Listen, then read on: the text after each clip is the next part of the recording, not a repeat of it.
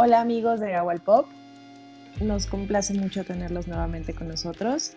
Este es un especial del terror, eh, bueno, justamente por la fecha cercana a Halloween y todas estas festividades, hemos eh, invitado a una especialista de la crítica de cine. Ella es Nicole Escudero, eh, bloguera y youtuber, crítica de cine también. Y bueno, ella es del blog de Venus del Cine y nos hace el favor de acompañarnos esta noche para platicar sobre una selección de películas de terror que hemos elegido para ustedes.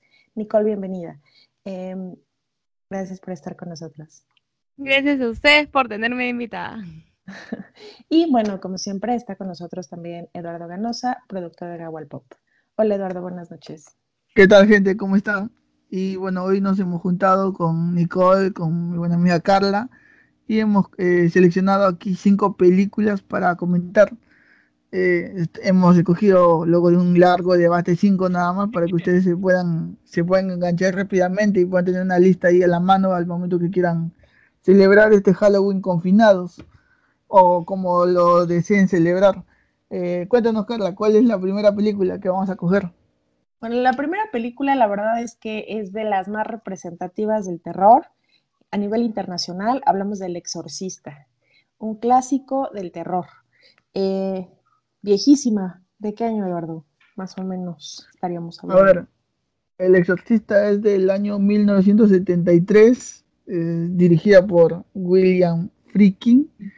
Eh, tuvo un presupuesto de 12 millones, hizo una recaudación de 441 millones, buenísimo para la época igual, hasta incluso para esta época 12 millones iban a ser 441 es, es un, dato muy interesante. Y bueno, sí, esta película que es de las, de las primeras que, marca todo un, hito en, este género del terror. Y cuéntanos, Nicole, ¿qué te pareció a ti? ¿En qué año la viste? Porque obviamente ninguno de los tres existía el momento del estreno. Yo la he visto aproximadamente por primera vez en el 2000 o quizás en 1999. Era, era bien chiquita y tenía esa fea costumbre de, de, prender el televisor en la medianoche cuando toda mi familia se había dormido y ver qué estaban pasando en el canal 2.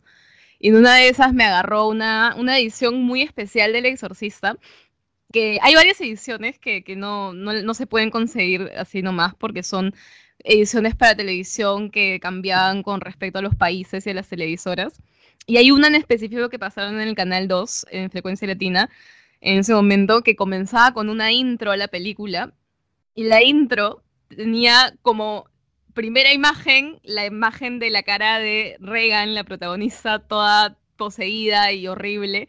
Y era como una imagen que saltaba en tu cara. Y, me aterré y la apagué. Y, y tuve pesadillas por, por años con eso, hasta que me atreví a verla ya más o menos por el 2008-2009 completa en su totalidad. Este, y, la he visto, de hecho, varias veces después de eso hasta, hasta ahora, que ha sido la, la, vez 10, creo. Claro. No, y es que sí, como lo mencionas, creo que pese a que es muy vieja y tal vez los efectos especiales no pudieron haber sido los mejores, creo que sí concentró algunos elementos que, que fueron muy icónicos y que sí causaron terror de verdad. Eh, la caracterización de la protagonista, esta escena eh, trepando la pared y, las voces. Vaya, pareciera muy simple, pero sin duda yo creo que es de las que trascienden y no importa en qué fecha la veas, siempre va a ser terrorífica.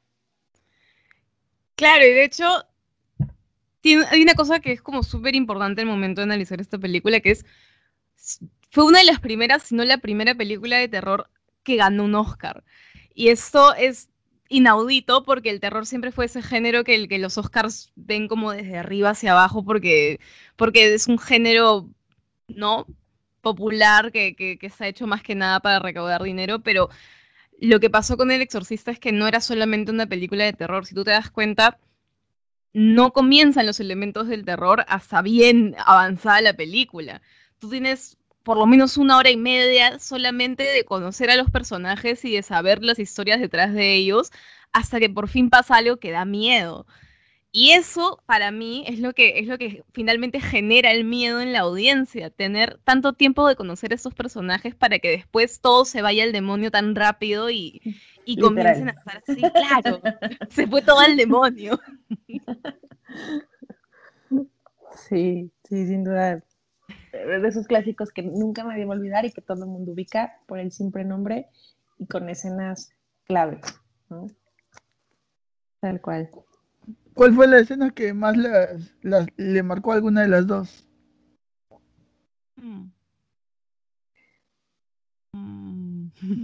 Bueno, no sé si, si vaya a ser como spoiler para algunos, pero, pero a mí como que el desenlace del, sacerdote es como lo que, lo que me explica mucho. Entonces, em, sí, yo creo que, esos son como los, los momentos.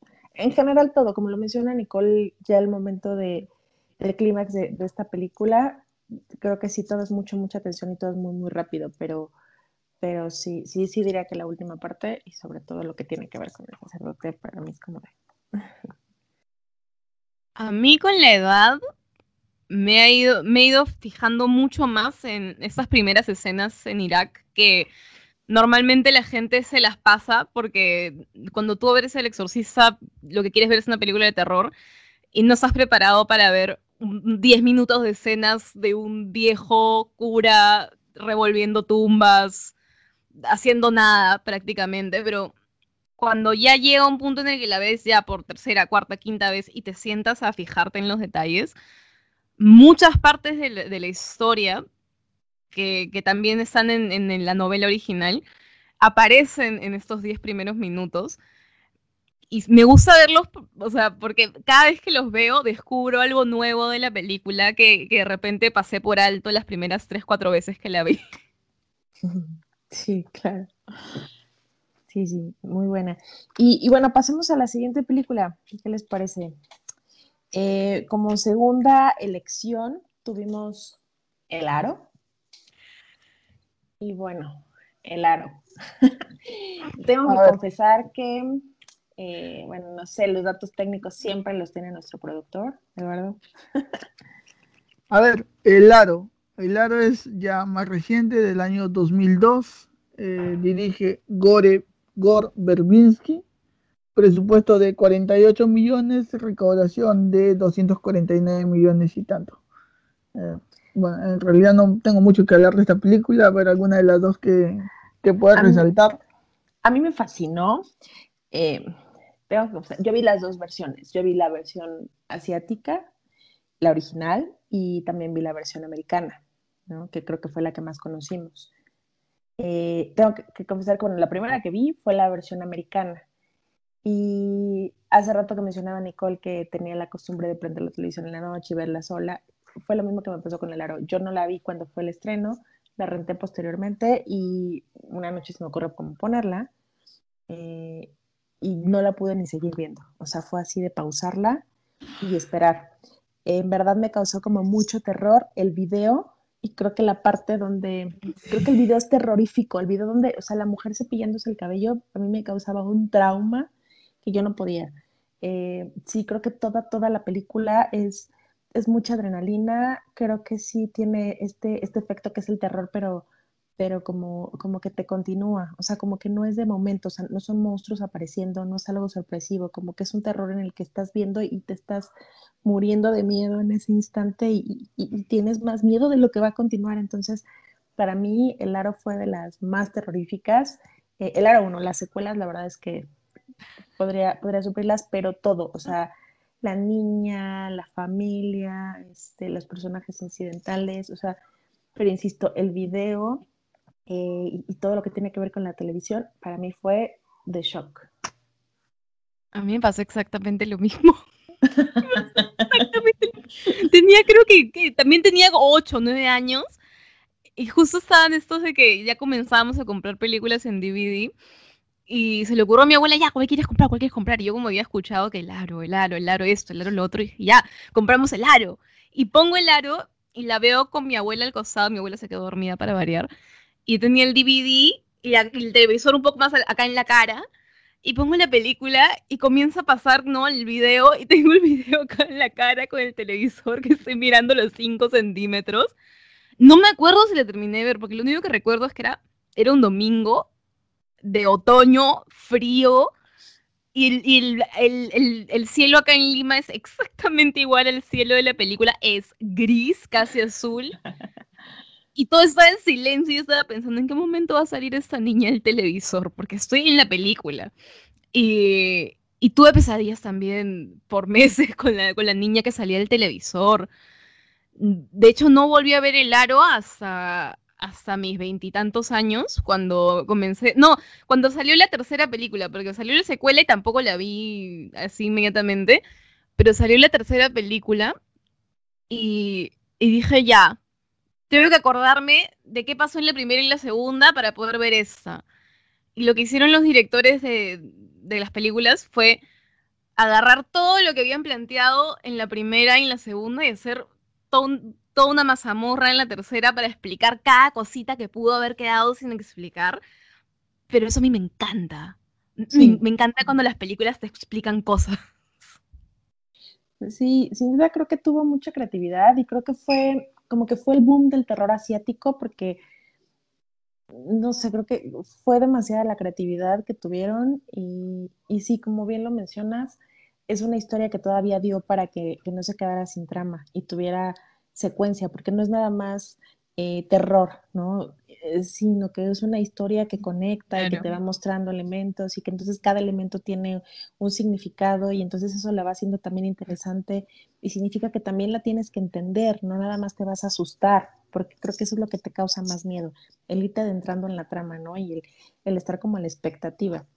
Eh, y sin duda, bueno, a mí, a mí me encantó y sigue siendo como de mis favoritas de, terror. Y cambió mucho la historia del cine de terror a partir de su estreno, porque ponte, ahorita yo estaba viendo Slenderman para, para mi canal de YouTube y me di cuenta de que muchas de estas películas de terror modernas que han salido desde el 2002 hasta el, hasta el 2020 agarran esa misma fórmula que tiene Lalo, que es tenemos esta tecnología y tecnología peligrosa y este personaje que, es chiquito y que no debería dar miedo porque es una niña, pero, pero es tétrico y da miedo y, todos se mueren y hay una maldición y tienes que descubrir la verdad de las cosas para poder romper la maldición y sobrevivir, ¿no? Y hay un montón de películas que, son prácticamente una copia de Laro, sin embargo, tanto la japonesa como la, americana innovaron en, su momento en, el género, creando prácticamente un nuevo subgénero, ¿no? Sí, Totalmente. Sí, de ahí surgió Fotógrafo de Muerto, Están entre nosotros, o sea, como que, como que ya todos, ¿no? Que era como mucha psicosis, pero también muy, muy del estilo. Sí, totalmente. Bien. Em, pues no sé, señor productor, usted tiene una favorita que creo que es la de eh, Un lugar en silencio. Ah. A ver, eh, seguimos con Un lugar en silencio. No pudimos ver la secuela este año, el, el bicho nos, nos lo impidió. Esta película del año, no he puesto el año, pero eh, es, de, reciente, es de John Es 2018, creo. Sí. 2018, eh, presupuesto de 17 millones eh, y recaudación de 340. esta película, el director también es uno de los protagonistas, con la genial Emily Bloom.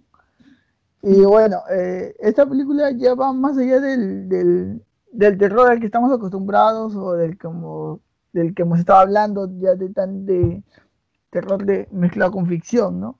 Acá vemos una posible invasión alienígena tal vez, que son una especie de cucarachas gigantes o algo así, que son muy sensibles al, al oído. Y, y, lo que me interesó de esta película es el formato, en cómo se, cómo se desarrolla, ¿no?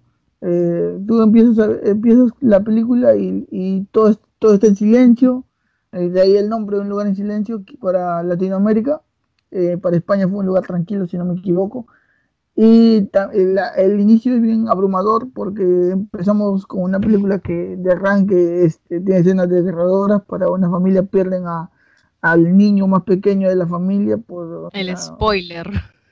acá vamos a hablar con spoilers, son películas que han estrenado así años.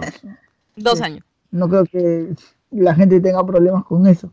Y bueno, es lo que más me atrapó. Ahora, es una recomendación para la gente que la quiera ver. Eh, que la ha visto, el, el, audio es la estrella en esta película. El sonido, la ambientación, es eh, algo que se le, se le, resalta bastante a Krasinski y es algo que todo el mundo esperaba para ver cómo lo desarrollaba en la secuela.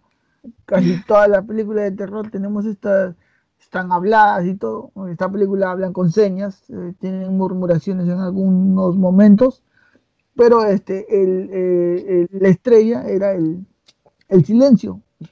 Sé que a mi compañera Carla no le agradó mucho, la comparó con el Día de la Independencia, es la comparación más lógica que he escuchado. Pero bueno, ahí, tenemos. A ver, sigan. No, yo creo que, que no es mala, me gustó, pero yo creo que espero del género del terror algo distinto.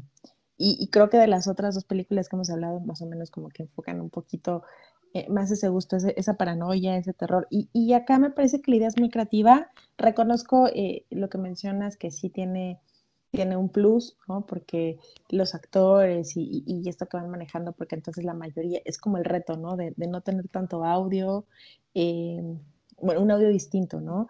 Y, y, no tantos diálogos y que aún así una historia transcurre, que no es aburrida y que te lleve algo, creo que sí tiene un, mérito, pero sí considero que que estaría en otro género, ¿no? Pese a que está catalogada como, como terror, eh, no es mi favorita en ese género, aunque me gusta.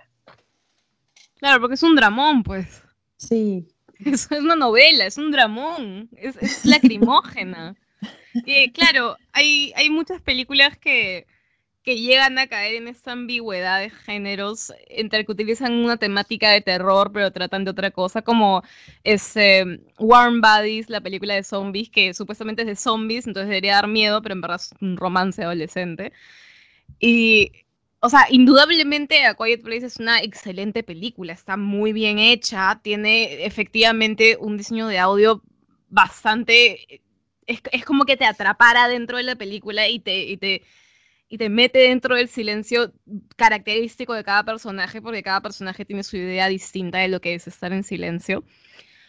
Pero claro, no, no asusta tanto como, como, como te, como que te pone incómodo ver si van a estar bien los personajes, ¿no? Y a mí lo que dentro de todo me gustó pero, pero también tengo críticas, fue el hecho de que no te explican de dónde salen estos monstruos, no te, no te explican de dónde salió la amenaza, por qué está esto acá, qué pasó, llegó una nave, salió de la Tierra, fue una, o sea, cuál es la explicación, no hay. Pero para mí hubiese sido muchísimo mejor esta idea si es que no te mostraban de arranque la imagen de la amenaza, del monstruo el, ya lo spoileó Eduardo, cuando matan al, niño, que es una subversión impresionante que, ya a estas alturas a mí no me sorprende, pero a muchas personas sí les sorprende que el niño muera en la película. Pero si no hubiesen mostrado necesariamente al monstruo, de repente me hubiesen agarrado un poco más como para que me siente pensando, pero ¿cuál es? ¿Qué pasó? ¿Qué, qué le hicieron?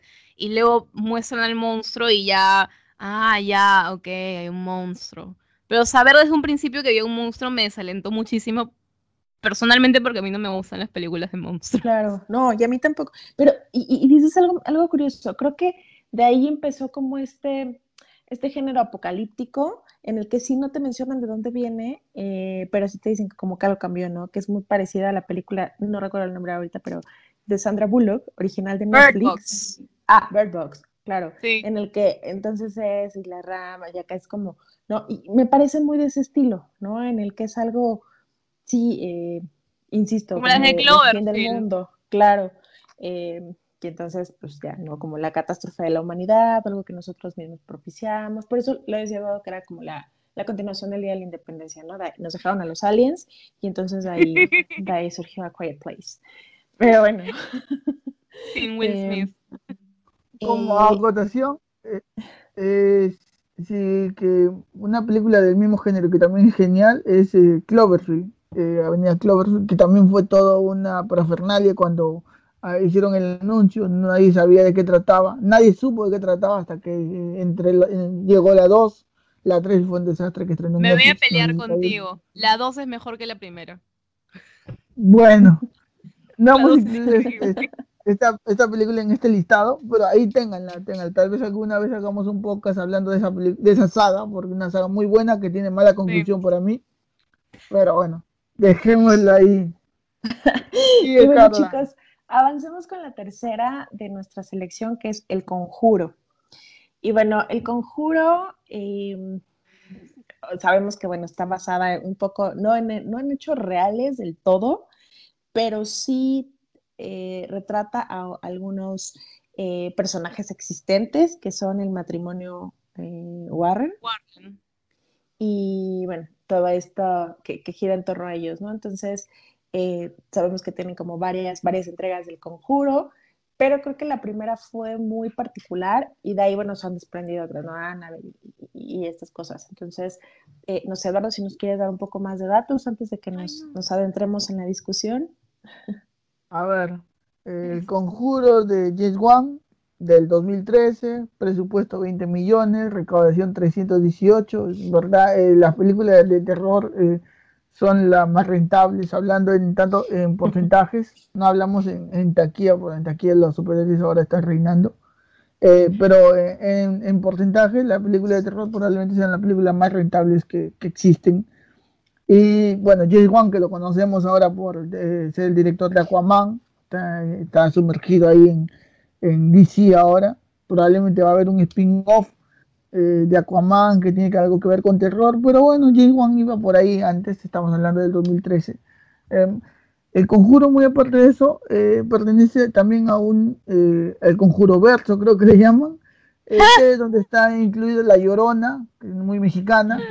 Eh, y las películas de Annabelle, si no me equivoco, ¿verdad? Y la monja también, creo. No, la monja de Insidious, ¿no?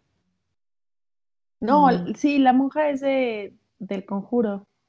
Exacto. este, tipo, este tipo dirige no solamente el conjuro, sino que Insidious. Claro, James Wan viene del terror, pues, ¿no? Como el, el director de Spider-Man de la primera también venía del terror. tenemos ahí una...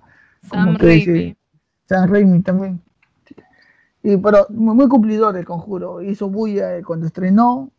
Tampoco, la, cuando la vi, me pareció un producto. Es, creo que en, este, en esta época, o en este punto, 2013, así, vemos que como el marketing empieza a jugar más en este tipo de película. Era una película de Warner, o sea, viene con una buena espalda financiera, viene con un buen marketing. La vendieron demasiado bien. Cuando la vi, no me pareció lo que, lo, cómo, se, cómo se vendió bueno, cumplidora. Creo que es interesante este hecho del, universo, del, conjuro verso, así como han hecho con Marvel, como está tratando de hacer DC.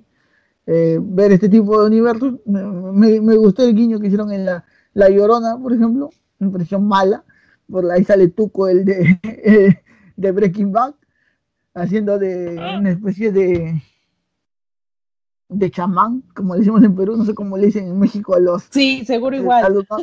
ya, esto, mala, mala la monja, pero ahí, eh, ¿qué digo? La, es la llorona, por ahí está. Eh, y la monja también fue muy mala, ¿eh? La monja también fue malísima, y creo que estaba con un mexicano, creo que sale de mi Bichir también, pero sí, malísima. Y Anabel también me parece que es muy mala.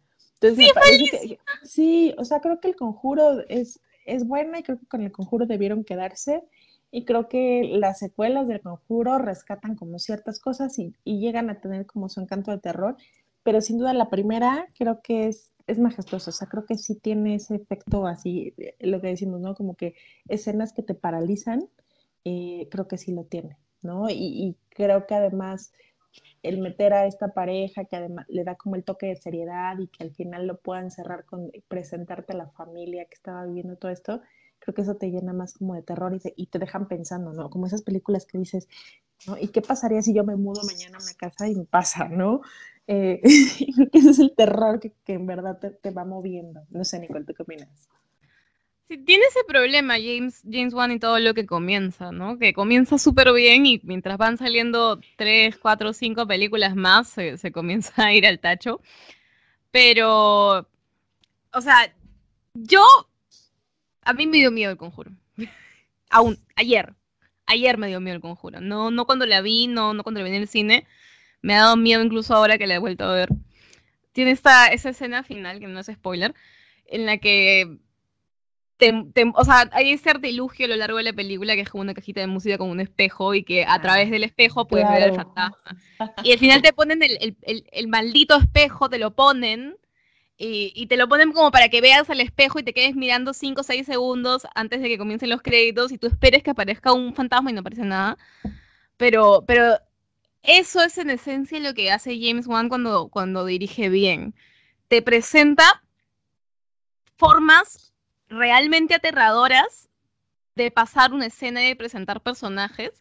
Algunas bastante innovadoras, como veremos en Insidious también, que realmente te, erizan la piel, ¿no? El hecho de que, por ejemplo, en el, primer conjuro, eh, Lorraine Warren le cuenta a alguien, o Ed Warren le cuenta a alguien que sí, que fueron a un exorcismo y que Lorraine vio algo y se puso a gritar y, y se quedó completamente traumada por, por días y no te dicen qué es. Solamente es como, hay algo ahí que te tiene que dar miedo. No te vamos a decir qué es, pero deberías tener mucho miedo. claro, sí, y el hecho de que, de que James Wan se aproveche muchísimo de esto de que tienes un universo, tienes personajes que, comparten un universo, que comparten historias, que, que, tienen historias detrás, y no solamente cuestión de la película mostrártelas, sino cuestión tuya prestar atención y tratar de armar la historia, porque no te la van a explicar dos veces ni te la van a masticar, a menos no en, las primeras partes de todas esas películas. Claro, y, además creo que también, como, como lo que mencionabas, que vas sufriendo desde el momento en el que te muestran una escena, como, como lo que dices, ¿no? Del espejo. Entonces, está girando, está girando, y tú estás esperando el momento en el que se detenga para que algo suceda. pero desde que empieza a girar, tú ya sientes ese ardor en el estómago, ¿no? De que vas a dar el salto porque te va llevando de, menos a más con, este miedo, ¿no? A mí una de las escenas que me paralizó y que me daba mucho miedo volver a ver era la del ropero, la del guardarropa, e, e, e, este aplauso. Este, ah. fue así, ¿no? Y, de esas cosas tan simples donde no ves, ¿no? Pero te, van jugando y entonces es donde, y entonces quién fue, ¿no? Y con un juego tan simple. simple. Sí. No, no, es como un fantasma que, que parece, no es como después en la película que comienzan a saber las caras y los fantasmas moviendo. es una cosa tan simple como. Y eso es todo. Y sí, es aterrador. Sí, entonces para mí. Sí, tal cual. Yo, yo de repente la dejo y, la verdad es que a cualquier persona que le puedo jugar la novatada de enseñarle la escena, lo hago, ¿no? Eh, para que se espanten porque sí sé que, no importa si ya la has visto toda, es como de, eh, ¿no? Eh, pero bueno, de mí también de mis favoritas. No sé, Eduardo. A mí todavía me da miedo. Y, yo estoy viendo ahora una película de terror al día para, un especial que estoy haciendo por el canal. Y, el hecho de que esta, esta cosa tan. Yo digo cosa tan simple porque es una película de terror comercial súper moderna, pero esta cosa tan simple que salió hace tan poco que fue tan comercial, que todo el mundo fue a verla y me, y me está dando miedo a mí, ¿por dónde? Pero, pero funciona. Eso es cuando James Wan se, se fuerza y es algo que le gusta. Sí, sí, sin duda. De las favoritas del público. Sí, recomendaba para que la vean en, esta, en estas épocas. Y bueno, ya cerremos con la última película para darle variedad al podcast. Ok. ¿Cuál es nuestra última película? Poltergeist. Poltergeist. Muy bien. Viejísima. No, estamos haciendo el remake. Ah, el remake. Eh, 35 millones de eh, presupuesto, recaudación es la más floja, 95 millones en recaudación es la más floja de todas las que hemos comentado. Por el remake. Yo creo que a lo mejor no, la gente no sabe qué buena fue la, versión original y lo que causaba y la niña frente al televisor. y esa expectativa y luego ya no supimos qué pasó con la niña años después y toda la maldición que, persiguió a la, película original. Yo creo que si hubieran explotado eso, tal vez este remake hubiera, hubiera sido mucho más, ¿no? Em, pero bueno, sin duda yo creo que es buena y, tiene esa mezcla como entre lo paranormal, entre ese terror psicológico, entre lo que no ves y, lo que imaginas te hace crear más cosas y a lo mejor ese es el terror que te, que te genera esta, esta cinta. No sé ustedes qué, qué opinan. yo tengo tanto que decir. Primero que nada, eh, soy un poco, no, no experta, pero conocedora de, aquella maldición que, que rodea la primera. Principalmente porque las dos muertes de las actrices principales, porque hay más muertes, pero eh, esas dos fueron las que más me chocaron, eh, marcaron tanto el, peso que tenía la primera, porque era una película que tenía involucrado a Steven Spielberg de la época de, de E.T. y que de hecho es bastante light, o sea, da miedo, aterra, sí, es aterradora, pero tiene esa forma de jugar con el hecho de que haya personajes infantiles y adolescentes, de tal forma de que los miedos no son solamente miedos para adultos, sino también miedos que le podrían dar a cualquier niño común y corriente, como el payaso debajo de la cama, el árbol que se ve súper raro con la sombra. Y la gran belleza de eso era precisamente el involucramiento de Steven Spielberg. Ahora, ¿qué pasó? A Heather O'Rourke, la que hace de la niñita del televisor, le dio una enfermedad que no lograron detectar a tiempo y murió súper joven.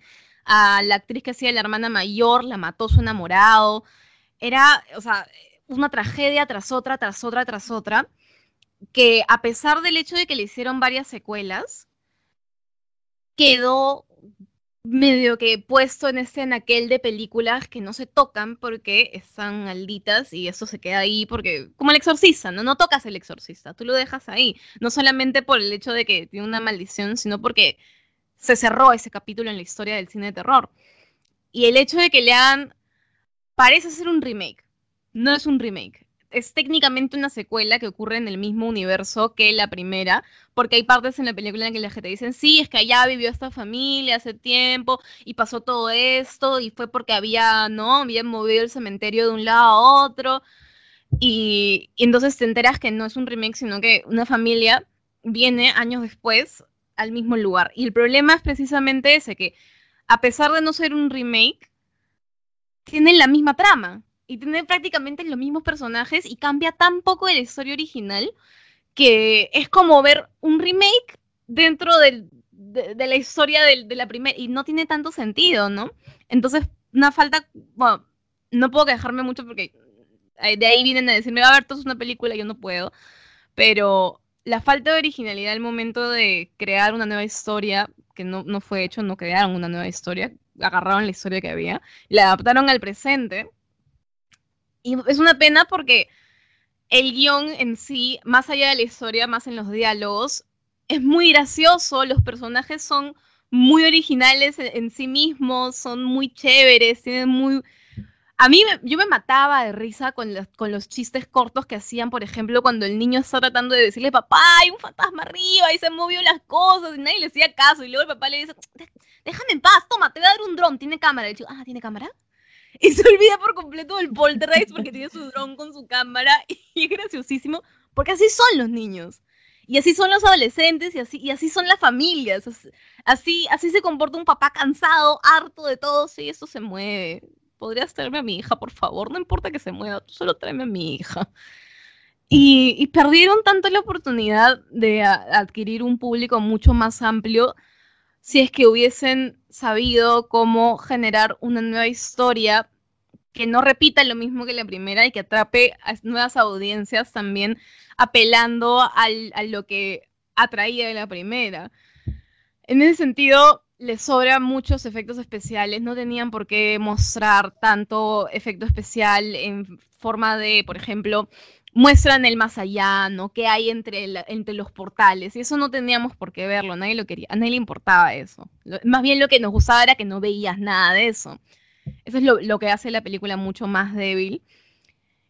Pero a mí la verdad me, gustó muchísimo. La, disfruté, la disfruté muchísimo más de lo que pensé que le iba a disfrutar. Me gustó mucho. Ok.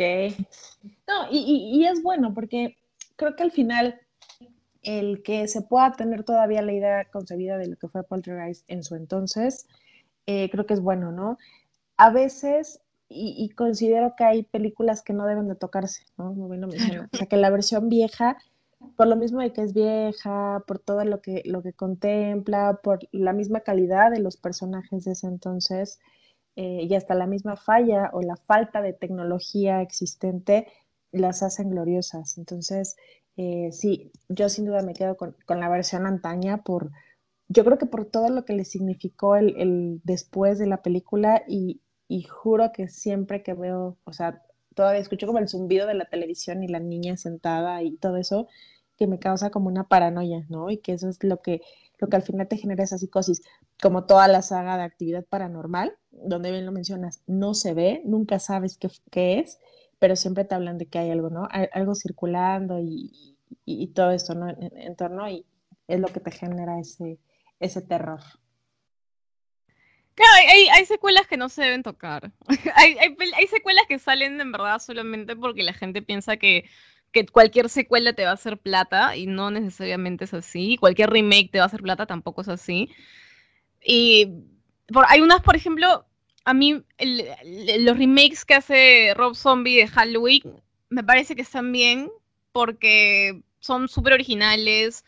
No están tratando de recrear lo que ven en la, original, no tratan de recrear la historia, sino que cambian cosas, agregan cosas. Pero si te vas a mandar a hacer un remake y no te tomas el tiempo de cambiar la historia, de ver qué otra cosa funcionaría por acá, de ver cómo puedes hacerla tuya, ya no es, ya no es una película que estás haciendo de original, es una película que estás haciendo para, para aprovecharte de la fama de, de la que sí es famosa, ¿no? Del original.